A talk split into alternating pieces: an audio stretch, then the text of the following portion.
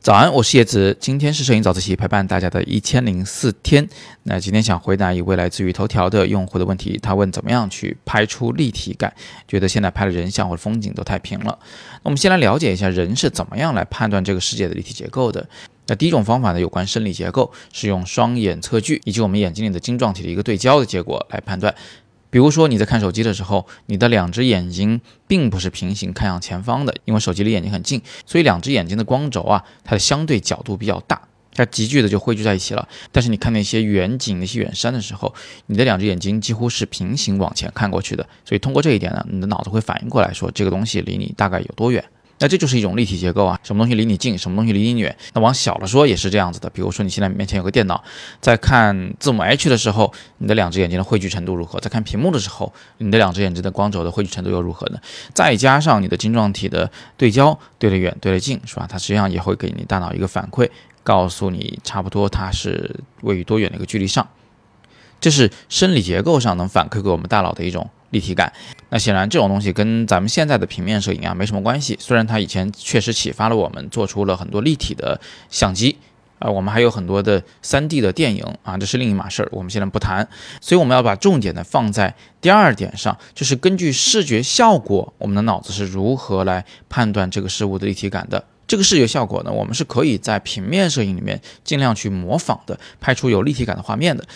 视觉效果部分呢，主要分为两个方面。第一个呢是近大远小，我们管它叫透视效果，这是我们早已经熟悉的一种啊自然现象，近处的脸大，远处的脸小。那么如果你的照片里拍出来近大远小明显，我们就可以管它叫做啊立体感明显。如果你的照片拍出来透视感不明显，我们就认为它这个照片有点平。好，还有一种视觉效果是关于光线的，也就是如果这个画面里有光有影，我们可以根据这个光影交界的那个明暗交界线的情况来判断这个事物的立体结构。我这里给一张我在书里面用过的一张插图啊，我在我拍摄的这个人物的脸上已经用虚线划出了它的明暗交界线的位置，你可以看到在明暗交界线的每一次向左或向右的。拐弯的时候，在每一个这条线的啊走向、曲度这些所有的细节里面，它都隐藏了这个人的具体的长相。比如说眉骨到底有多高，颧骨到底是什么形状的，都是通过这个明暗交界线来实现的。那么普通人其实不需要经过任何的训练，他可以直接啊通过观察来了解这个事物的立体结构。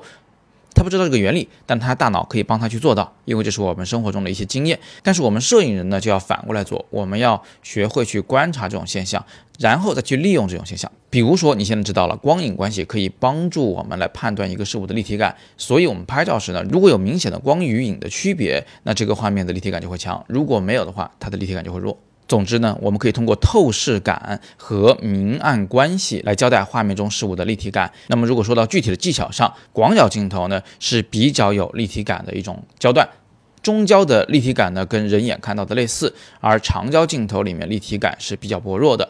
从光的方向上来说，越是正面光或者是逆光，这个事物的立体感就越薄弱；越是侧面光或者是侧逆光、侧顺光，这些光线都属于立体感比较强的光线。你可以想象一下，如果光源就在你的相机附近，那么你拍的这个事物就没有任何的影子了，更不要说什么光影关系了。好，那今天我们就聊这么多。大家如果有更多的摄影问题，都欢迎在底部向我留言，我会尽可能的选取其中一些来答复大家。如果你有急事儿、有重要的问题，希望我能百分百的答复你，别忘了扫描下方绿色二维码进入摄影自习室向我提问。那么如果你不满足这样的碎片化的学习，想要扎扎实实的打好基本功。